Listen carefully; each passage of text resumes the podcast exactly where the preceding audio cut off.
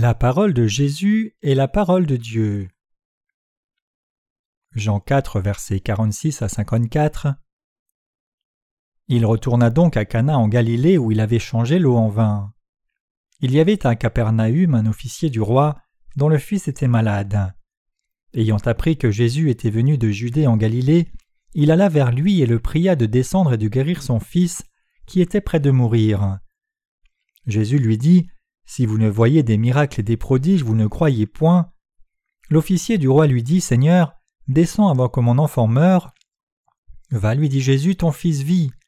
Et cet homme crut à la parole que Jésus lui avait dite, et il s'en alla.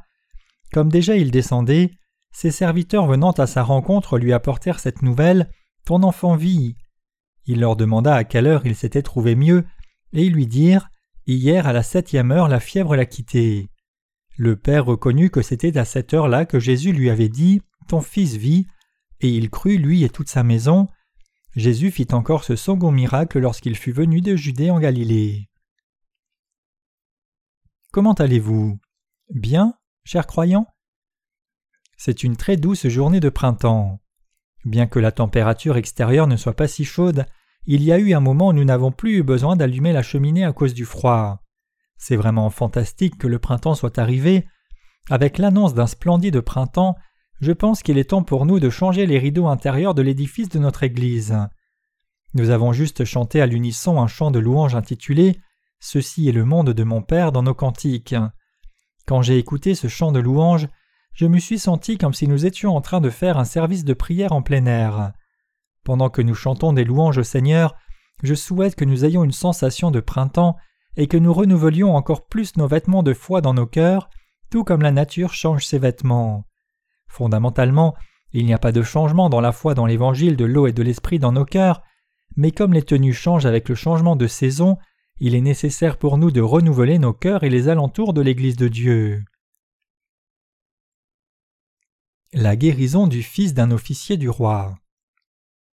Pendant que nous lisons le passage biblique de ce jour, nous voyons qu'un officier du roi ayant un fils qui souffrait d'une maladie grave a rendu visite à Jésus et l'a imploré. Ayant entendu que Jésus était en route pour la région de Galilée en provenance de la Judée, il attendait l'arrivée de Jésus. Peu après, Jésus était arrivé là et cet officier a rendu visite à Jésus et l'a supplié de guérir la maladie de son fils en disant Descends ici guérir mon fils. Alors Jésus le blâma en disant si vous ne voyez des miracles et des prodiges, vous ne croyez point. Jean 4, verset 48. L'officier du roi implora Jésus de venir avant que son enfant ne meure. Alors Jésus a guéri l'enfant avec sa parole. Il est dit dans la Bible Va, lui dit Jésus, ton fils vit. Alors l'officier crut les paroles que Jésus lui avait adressées, et comme il s'en allait, ses serviteurs le rencontrèrent et lui dirent Ton fils vit. Puis il leur demanda l'heure à laquelle il s'était trouvé mieux, et lui dirent Hier à la septième heure la fièvre le quitta. Alors le père reconnut que c'était à cette heure-là que Jésus lui avait dit Ton fils vit. Et il a lui-même cru et toute sa maison. Ceci est le deuxième miracle que fit Jésus quand il était sorti de la Judée pour la Galilée. Jean 4, versets 50 à 54. Ce signe a été rendu possible par la parole de Jésus et la foi du Père de cet enfant. En tant que tel, même si nos yeux de chair ne pouvaient pas voir Jésus quand il a reçu le baptême de Jean-Baptiste, Lorsque nous entendons la parole de l'Évangile de l'eau et de l'Esprit auprès des prédicateurs de l'Évangile, nous pouvons alors voir avec nos yeux de la foi que nos péchés ont été complètement effacés en écoutant et en croyant dans l'Évangile de l'eau et de l'Esprit. Le récit que nous lisons aujourd'hui nous fait réfléchir à ce qui est la vraie foi devant Dieu. En d'autres termes, ce récit de guérison nous fait réfléchir afin de voir si les paroles de l'Évangile de l'eau et de l'Esprit que Jésus nous a témoignées sont vraies ou non. Le passage biblique de ce jour nous dit que l'évangile de l'eau et de l'esprit auquel nous croyons est la vérité effective. Beaucoup de gens ont tendance à croire en Dieu après l'avoir vu de leurs propres yeux.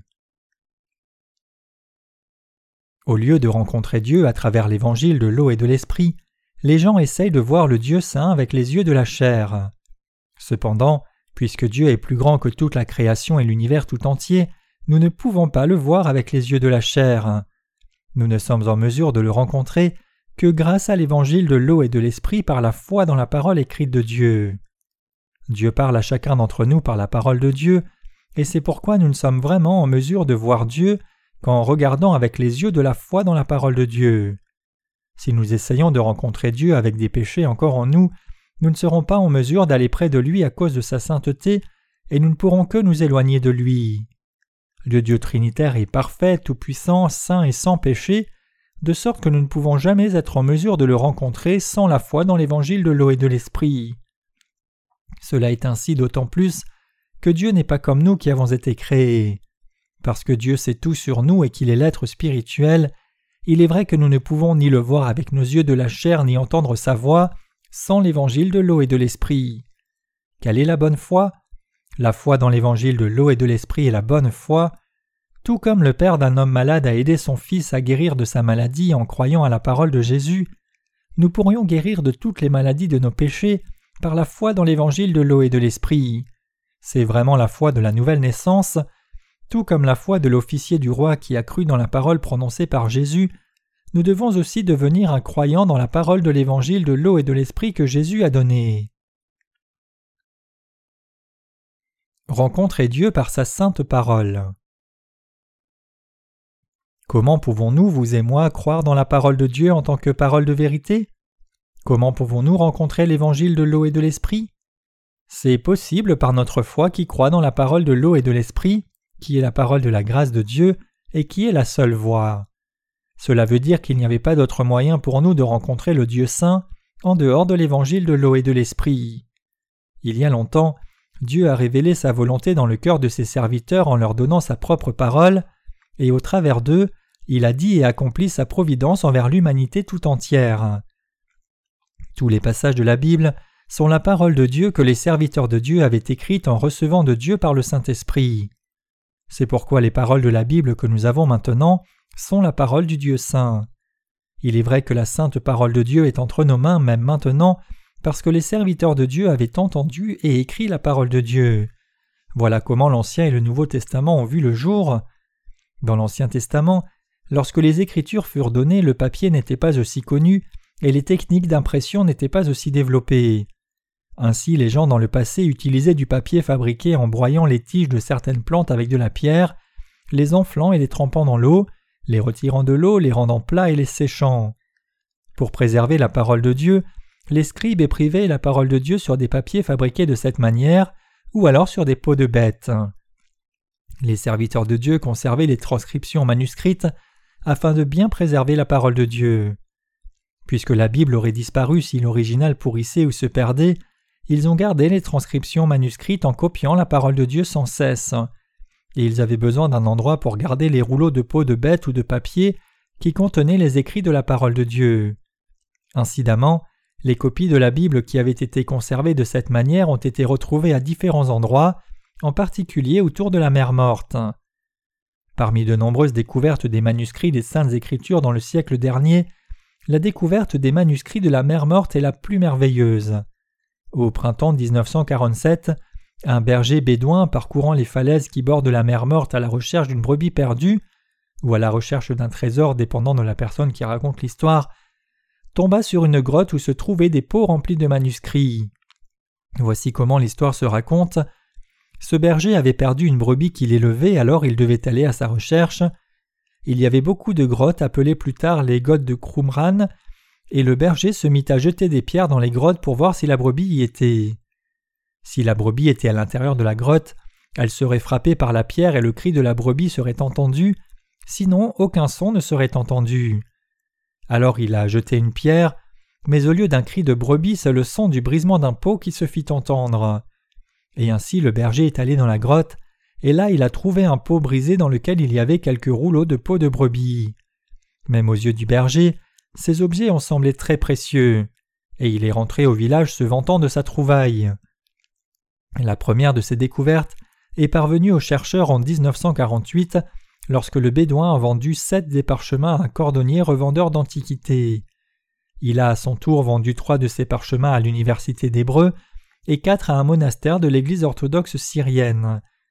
Les quatre derniers parchemins ont été amenés à l'école américaine des recherches orientales et ils ont reçu l'attention des chercheurs américains et européens. Ils ont pris le parchemin fait de peau de brebis et l'ont étudié attentivement, et ils ont constaté que c'était la parole de Dieu écrite pendant l'ère de l'Ancien Testament.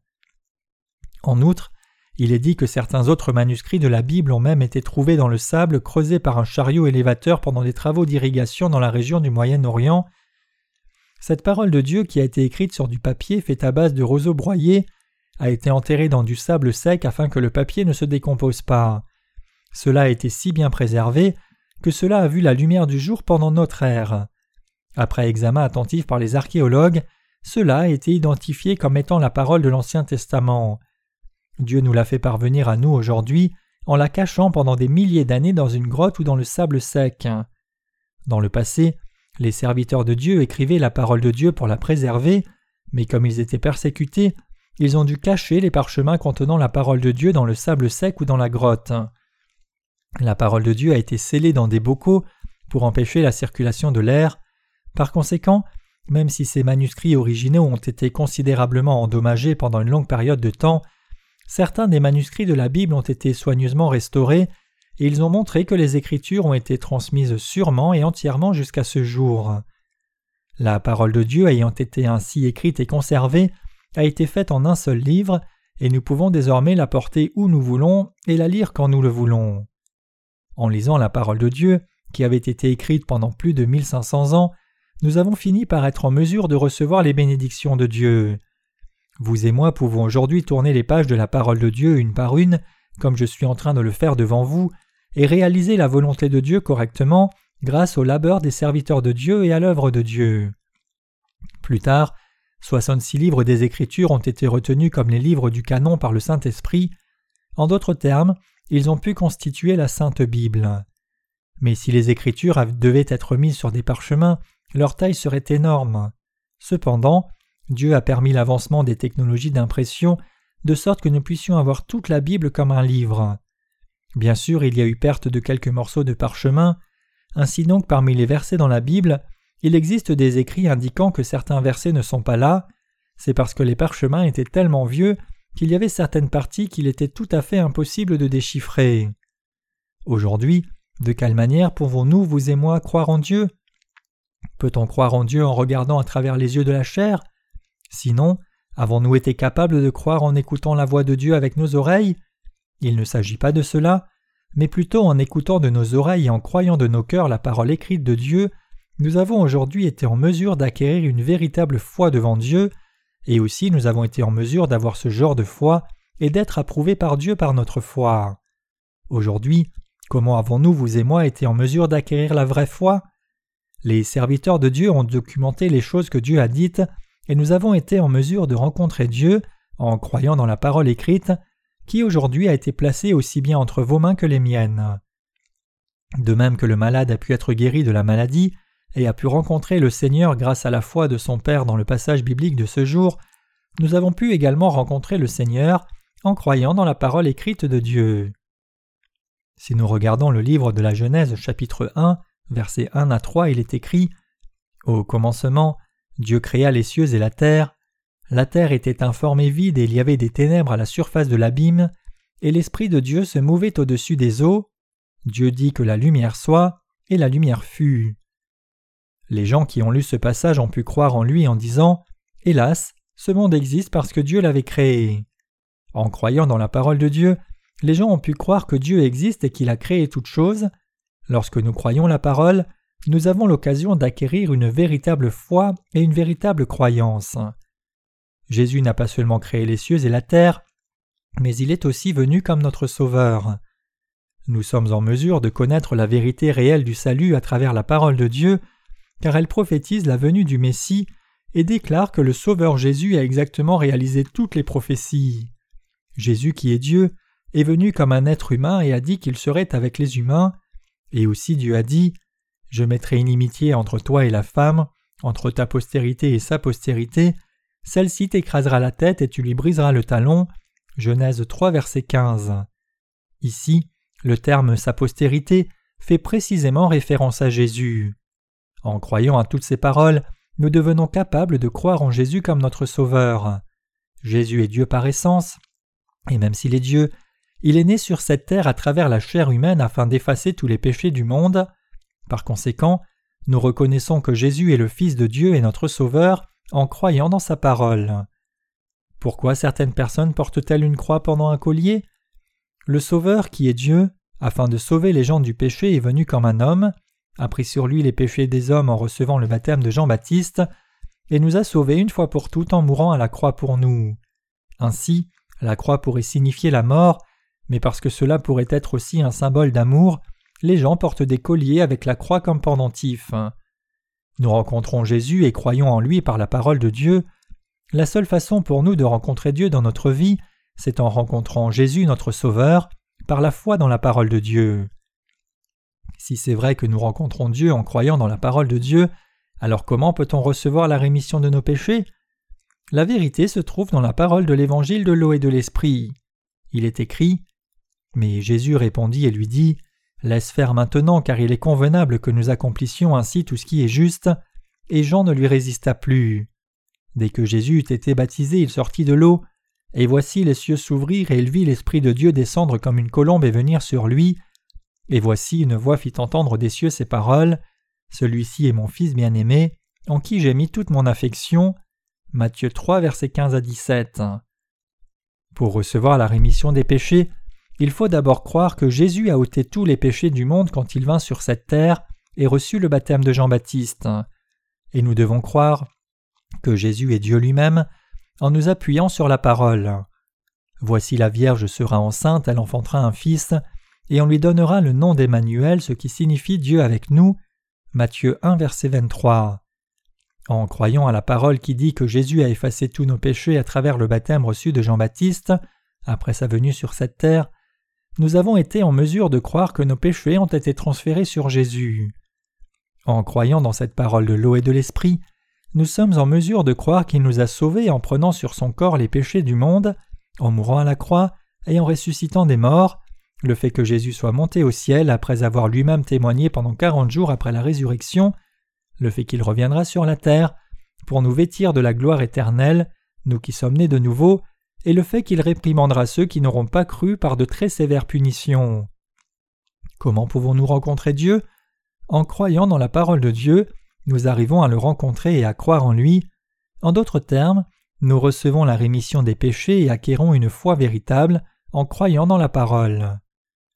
Ici, parce que le père d'un enfant malade a cru à la parole de Jésus, le fils a été guéri de la maladie et son problème a été résolu. Comment pouvons-nous avoir une vraie foi? Pour que vous et moi naissions vraiment de nouveau de tous les péchés, il a fallu croire à la parole de l'évangile de l'eau et de l'esprit. Une personne de foi est quelqu'un qui a la foi pour croire en l'œuvre de salut de Dieu avec son cœur en tenant la parole de Dieu. C'est précisément cela qui est la foi qui croit dans la vérité du salut. La Bible dit que croire dans la parole de Dieu, c'est la vraie foi. En fait, chaque expérience de rencontre avec Dieu, rencontre avec la vérité, ou d'obtention de la rémission des péchés est un grand miracle. C'est un fait que nous commettons effectivement des péchés, et c'est également un fait que Jésus nous a sauvés en venant sur cette terre, en recevant le baptême de Jean-Baptiste, en mourant sur la croix et en ressuscitant des morts. Donc nous pouvons recevoir la rémission des péchés en plaçant notre foi dans ces faits. Nous devons donc recevoir la rémission des péchés en croyant dans l'évangile de l'eau et de l'esprit. Ce n'est qu'en recevant la rémission des péchés que nous pouvons avoir la paix dans nos cœurs et que chaque question de la chair peut bien aller. J'ai dit que la vraie foi implique de croire dans la parole de vérité de Dieu. Il est dit Or la foi est une ferme assurance des choses qu'on espère, une démonstration de celles qu'on ne voit pas. Pour l'avoir possédée, les anciens ont obtenu un témoignage favorable. Hébreux 11, versets 1 à 2. Se référant à la vraie foi, il est dit Or la foi est une ferme assurance des choses qu'on espère, une démonstration de celles qu'on ne voit pas. Hébreux 11, verset 1. Mais quelle chose espérons-nous? Vivons notre vie de foi en sachant celui qui nous a créés? Nous savons que le Créateur de toutes choses vit. Puisque la foi est la ferme assurance des choses qu'on espère, nous croyons que celui qui vit a fait pour nous ce que nous avons espéré et demandé. De même que nos problèmes sont vrais, le fait qu'il nous ait créés est aussi vrai, le fait qu'il ait effacé nos péchés est vrai, et le fait que nous respirions en ce moment même est aussi vrai, et ce que nous espérons sera véritablement réalisé par notre foi. Comment peut-on vérifier le fait que nous soyons en vie? Prenons les paroles d'un chercheur qui a étudié la micro-organisme pendant 40 ans. C'était un biologiste qui a étudié les micro-organismes qui ne pouvaient être vus à l'œil nu sans l'aide d'un microscope. Lorsque les gens lui demandaient quelle est la preuve que les micro-organismes qui ne peuvent être vus à l'œil nu sont en vie, il répondait Les micro-organismes ont de nombreuses difficultés en raison de nombreux problèmes. Le fait qu'ils passent par beaucoup de difficultés est la preuve qu'ils sont en vie. Parce que les micro-organismes étaient en vie, ils devaient avoir des moments d'angoisse et parce qu'ils étaient en vie, ils devaient avoir des soucis. En outre, parce qu'ils étaient en vie, ils devaient passer par la souffrance. Ceux qui sont en vie interagissent sans cesse avec leur environnement. C'était la preuve que les micro-organismes invisibles étaient vivants. Tout comme l'a ce scientifique, la preuve que nous sommes en vie réside dans le fait que nous passions par la souffrance, l'angoisse et les difficultés. Le philosophe français Descartes a dit cogito ergo sum, ce qui veut dire je pense donc je suis. Sa déclaration peut être appliquée comme une logique qui prouve l'existence de tous les êtres vivants. Parce que vous et moi sommes en vie et avons une âme, nous devons nous préoccuper de notre mortalité. En outre, nous nous soucions souvent des problèmes qui concernent nos besoins de base parce que nous avons un corps. Et nous nous inquiétons pas seulement de ce monde, mais aussi du monde à venir parce que vous et moi avons une âme. On pourrait se demander Qu'arrivera-t-il quand je vais mourir? Qu'advient-il aux personnes qui pêchent? Et si j'allais en enfer après avoir ainsi péché Qu'advient-il s'il y a un juge? Et le fait que nous pensions de telles choses est en soi la preuve que nous sommes vivants et que Dieu existe. C'est la preuve que vous avez été créés, conformément à la volonté de Dieu et que vous êtes en vie, et ainsi, le fait que les gens s'inquiètent de leurs péchés peut aussi être la preuve que leurs problèmes de péché doivent être résolus. Nous les humains devons résoudre tous ces problèmes pendant que nous vivons sur cette terre, et la façon de régler tous ces problèmes, c'est de croire dans la parole de vérité prononcée par Jésus. En croyant dans la parole de Dieu qui a été donnée pendant des milliers d'années par Dieu, le problème du péché de chacun peut être résolu. En quoi ces écrits de la Bible sont-ils la parole de Dieu? Il y a des gens qui pensent que les textes de la Bible ne sont que des mots écrits avec des mains d'hommes. Mais même si cette Bible a été écrite pendant plus de 1500 ans et par plus de 40 personnes, tous les livres de la Genèse à l'Apocalypse constituent une Bible, la parole de Dieu. La Bible est le seul livre qui explique clairement le travail de la création de Dieu. Aucun autre livre n'ose du tout s'attaquer à ce problème. Il est écrit Au commencement Dieu créa les cieux et la terre, puis Dieu dit que la lumière soit et la lumière fut. Genèse 1, versets 1 et 3. À ce titre, la parole de Dieu témoigne que Dieu a créé les cieux et la terre et tout ce qui s'y trouve, et il contrôle et les gère encore. À commencer par le Pentateuque, la Bible affirme que la loi de Dieu a été donnée à la nation d'Israël et à tous les hommes. En outre, tous les livres de la Bible prophétisent et témoignent de Jésus. Même pour les 2400 ans de l'époque du Nouveau Testament, de qui parle-t-il? Il parle de Jésus qui est monté au ciel après avoir effacé tous les péchés de l'humanité. Si quelqu'un veut connaître l'authenticité de la Bible, les saintes écritures, nous pouvons en parler en examinant des événements actuels ainsi que l'histoire du monde. Plus de quarante auteurs ont écrit ces textes de la Bible pendant environ 1500 ans. Or, de qui parle-t-il? Il parle indubitablement de Jésus. Dans ce livre que nous appelons la Bible, il y a des renseignements sur la volonté de Dieu et l'état de péché des hommes, le chemin du salut et le jugement des pécheurs, et aussi la bénédiction de ceux qui croient dans l'évangile de l'eau et de l'esprit. Les enseignements de la Bible sont saints et ses remontrances sont profondes. Il n'y a pas de tromperie dans ces travaux et les décisions de la Bible ne changent pas. La Bible est la vérité qui nous permet de retrouver la vie éternelle du ciel, ainsi que la vérité qui ferme les portes de l'enfer. Le plus grand thème de la Bible, c'est Jésus et son salut, c'est la vérité de l'évangile de l'eau et de l'esprit. La Bible est le plan de la gloire de Dieu et la révélation de l'amour de Dieu. La Bible doit être gardée dans nos pensées et devenir les règles et les règlements du cœur. Quand nos pas reçoivent les directives de la Bible, nous devons rencontrer l'évangile de l'eau et de l'esprit. Bien chers croyants, les philosophies du monde et les normes sont toutes changeantes. Nous avons souvent eu l'occasion de voir des philosophies actuelles et en plein épanouissement être rejetées en bloc par un léger changement du courant de l'époque. Toutefois, la parole de Dieu ne varie pas et ne change pas avec le temps. Bien chers croyants, vous devez savoir que les Écritures de la Bible sont la parole de vérité de Dieu. Vous devez savoir et croire que les Écritures de la Bible sont véritablement la parole de Dieu. Les paroles des hommes ne cessent de changer avec le temps, n'est-ce pas? Elles manquent de crédibilité, durable et d'authenticité, et elles manquent de continuité, mais qu'en est-il de la Bible? Tous les livres de la Bible ont une unité absolue, de l'intégrité et de la continuité. Au cours des 1500 ans, les écrivains de la Bible ont écrit la parole de Dieu, inspirée par le Saint-Esprit. Pourtant, les 66 livres de la Bible que vous et moi lisons aujourd'hui, à commencer par le chapitre 1 du livre de la Genèse et jusqu'à la fin de l'Apocalypse, parlent de Jésus de façon consistante, de l'évangile de l'eau et de l'esprit, du ciel et de l'enfer, et de la vie éternelle. Comment cela a-t-il été possible? C'est parce que le véritable auteur de tous les livres de la Bible, c'est Dieu lui-même, et non pas les différents écrivains. Vous ne savez pas combien je révise pendant que je travaille sur la littérature. En ce qui concerne le contenu du sermon, je dois faire des révisions pour passer d'un style familier utilisé dans le sermon à un style littéraire, ou alors d'un style littéraire à un style familier. Mais après avoir fini tout cela, je trouve de plus en plus de choses à réviser. Bien que je ne devrais pas avoir de telles idées, j'ai pensé, si c'est le cas, la parole de Dieu ne devrait-elle pas avoir plusieurs choses à réviser? Toutefois, la conclusion c'est qu'il n'y a rien à réviser dans les 66 livres de la Bible.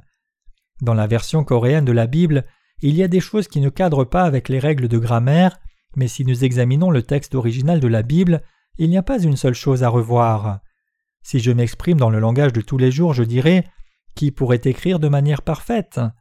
Même si un impeccable érudit l'avait écrite de façon impeccable, il y aurait toujours quelque chose à réviser, mais la parole de Dieu n'a rien à réviser pour toute l'éternité.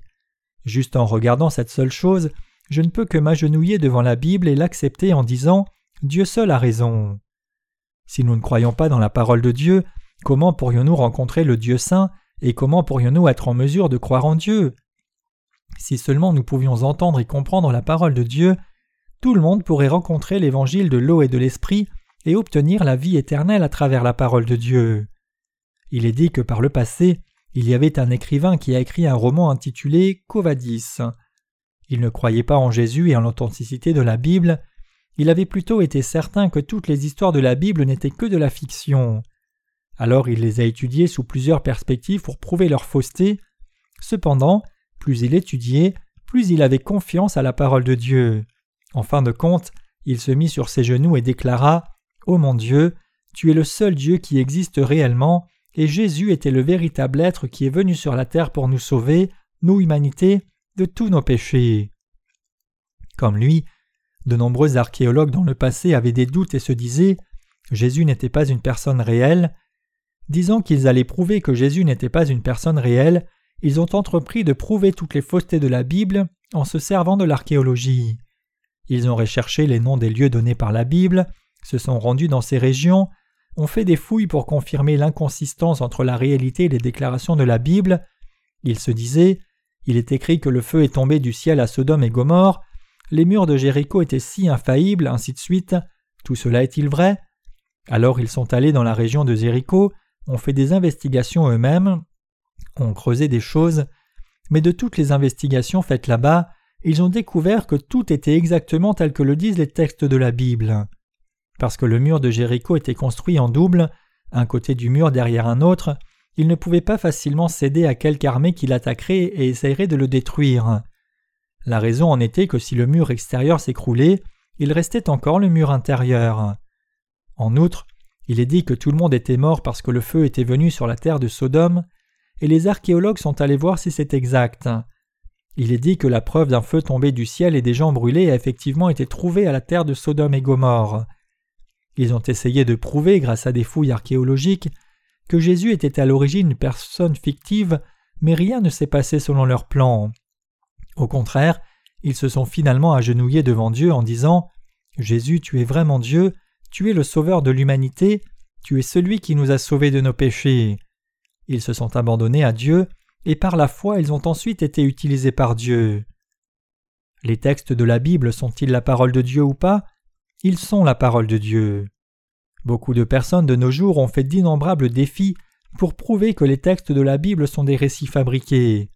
Toutefois, personne n'a été capable de prouver qu'ils sont faux, au contraire, elles se sont toutes soumises au texte de la Bible. Certains archéologues ont développé leur théorie à travers les noms de lieux ou les événements de l'époque, comme indiqué dans la Bible. N'eût été la Bible, il n'y aurait pas eu de développement en archéologie. Il est difficile de trouver des documents anciens. Il se raconte qu'il y eut des documents avec des codes et des lois dans le passé, mais ils n'existent que sous forme des écrits dans certains documents se trouvant dans un nombre limité de régions. Pourtant, l'histoire du monde peut être trouvée à l'intérieur de cette Bible. C'est pourquoi parmi les archéologues, ceux qui ont le plus d'autorité sont ceux qui croient en Dieu. On raconte que l'histoire de l'Orient est vieille d'environ 5000 ans, mais les peuples de l'Orient ont surtout cru aux superstitions. Ils ont cru que les serpents ou les dragons leur donneraient beaucoup d'enfants et les rendraient prospères. C'est pourquoi quand on va dans un temple bouddhiste, on peut voir de nombreuses décorations aux formes de dragons sur le toit et des coins saillants. C'est pour cela que l'Orient, malgré sa longue histoire, a été occupé par le monde occidental. Bien sûr, l'Orient a un peu plus de profondeur dans les dimensions de l'esprit, mais le fait que son peuple ait cru au diable sans rien savoir de Dieu a été le facteur fondamental pour le retard dans toute la civilisation. Même si l'histoire de l'Occident est plus courte que celle de l'Orient, la raison pour laquelle l'Orient ne peut pas dépasser l'Occident réside dans le fait fondamental que le peuple de l'Orient ne connaissait pas Dieu. J'ai fait la connaissance et j'ai cru dans l'évangile de l'eau et de l'esprit par la parole de Dieu. J'ai connu l'évangile de l'eau et de l'esprit par la parole de Dieu. Il est dit que Jésus a reçu le baptême de Jean-Baptiste, et avant de recevoir le baptême, Jésus a dit Car il est convenable que nous accomplissions ainsi tout ce qui est juste. Matthieu 3, verset 15. Tout ce qui est juste? Je me languissais de trouver le sens fondamental de l'expression tout ce qui est juste et car ainsi. Tout d'abord, je me suis rendu compte que l'expression car ainsi, en grec, signifie seulement de cette façon, le plus adapté, où il n'y a pas d'autre méthode en dehors de ceci. Cette parole montre que Jésus a pris les péchés de l'humanité sur lui-même de manière irréversible et de la façon la plus adéquate à travers le baptême qu'il a reçu de Jean-Baptiste. À travers ces paroles, j'ai pu réaliser la vérité que Jésus devait recevoir le baptême de Jean-Baptiste pour accomplir toute la justice. En recevant ce baptême, Jésus avait totalement achevé la volonté de Dieu le Père. Il est enregistré dans les Écritures de la Bible que Jésus a accompli l'œuvre qui nous sauve pleinement de tous les péchés en prenant entièrement sur lui nos péchés à travers le baptême qu'il a reçu de Jean-Baptiste. En regardant ces mots, tous mes doutes ont pris fin, et j'ai pu rencontrer la vérité et devenir exempt de péché. Même lorsque nous examinons le passage biblique de ce jour, nous en venons à penser Hélas, il y a eu un père dont le fils était malade, Reconnaissant Jésus qui a le pouvoir de guérir les malades, il lui a demandé de venir rapidement dans sa maison car son enfant était malade. Étant donné que ce ne sera pas la peine après la mort, il lui a demandé de venir avant que l'enfant ne meure, mais Jésus sans venir dit que son fils était vivant. Il rentra à la maison croyant dans ces paroles parce que Jésus les avait dites, et son fils a pu vivre par une telle foi. En outre, l'ensemble du ménage a eu la bénédiction de croire en Jésus. Comme cela, nous avons pris conscience du fait qu'il est correct de croire en Jésus à travers la parole de Dieu. Cela est-il ainsi ou non? Oui, c'est ainsi. Nous avons été en mesure de connaître la vérité à travers la parole de Dieu. Jésus a d'abord parlé de la justice de Dieu à ses serviteurs et leur a permis de s'en souvenir. Pourquoi Jésus parle d'abord d'elle à ses serviteurs au lieu d'en parler lui-même à tous pour que tout le monde entende? Parce que les gens n'écouteraient pas et ne croiraient pas dans la justice de Dieu s'il devait leur en parler, c'est pour ça qu'il en parle à travers des serviteurs de Dieu. Si tout le monde pouvait écouter et croire la parole de Dieu à chaque fois qu'il ou qu'elle l'entend, quel besoin y aurait-il d'avoir des serviteurs de Dieu? En dépit de n'avoir pas vu Dieu, ceux qui croient véritablement en Dieu doivent croire dans la parole de Dieu. Dieu a œuvré à travers la parole, nous disant de croire en Dieu de façon authentique. En outre, parce que les gens ne croient pas même si Dieu parle, Dieu a fait que ses serviteurs écrivent sa parole, et a permis que des gens les écoutent à chaque fois qu'ils prêchent cette parole de Dieu. Et s'il y a une personne têtue qui ne croit toujours pas en lui, il a permis qu'ils le connaissent grâce à toutes les choses qu'il y a dans la nature. Quand le printemps arrive, la première chose qui germe parmi les plantes est la noble armoise. Cette plante surgit du sol en un court laps de temps. Quand elle apparaît, elle dit à la personne obstinée Regarde, Dieu existe ou pas? Crois en l'existence de Dieu, toi insensé. Ensuite les pissenlits, une autre herbe du printemps, surgit d'un sol glacial et dit Croyez en Dieu. La Bible dit Car depuis la création du monde invisible, ces caractéristiques sont clairement visibles, étant entendues par les choses qui sont faites, même puissance éternelle et sa divinité, de sorte qu'ils sont sans excuse. Romains 1, verset 20. En d'autres termes, Dieu révèle sa volonté, la puissance éternelle et sa divinité à travers la création. Ces pains également indiquent l'existence de Dieu. Les œillets rouges que nous mettons sur notre poitrine à l'occasion de la journée des parents indiquent également l'existence de Dieu. Les gens peuvent faire un tapage sur l'ingénierie génétique ou l'ingénierie de la vie, mais cela n'est juste que la production des choses par le biais de la modification en se plaçant sur une fondation posée par Dieu. Ce n'est pas une création ex nihilo, le clonage humain est aussi fondé sur un cadre de base constitué de la vie créée par Dieu. Chaque fois que nous nous penchons sur toutes les créations dans la nature, nous arrivons à voir le Dieu vivant. Ainsi, nous remettons nos péchés devant Dieu, le Créateur de toutes choses, et parvenons à la foi en revenant devant lui. Bien que la parole que nous comprenons ne soit pas vaste, l'essentiel est que nous ayons foi dans la parole. Précisément, c'est cela la vraie foi. Quel genre de personne a la foi la plus appropriée et la plus pieuse dans ce monde? La personne qui croit dans la parole de Dieu a la foi la plus pieuse. À une personne qui ne croit en Jésus que par la parole de Dieu, Jésus fait l'éloge suivante Je vous le dis en vérité, même en Israël je n'ai pas trouvé une aussi grande foi. Matthieu 8, verset 10. Mais qu'en est-il de notre foi? Ne devrions-nous pas posséder une telle foi? Devons-nous posséder la foi qui croit à la parole? Si nous ne croyons pas à la parole de Dieu, nous allons pâlir de honte. Ne pas croire à la parole est comparable à être une bête ignorante qui périt.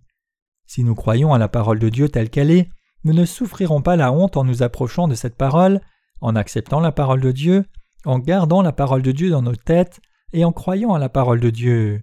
Si nous croyons à la parole de Dieu, nous deviendrons glorieux.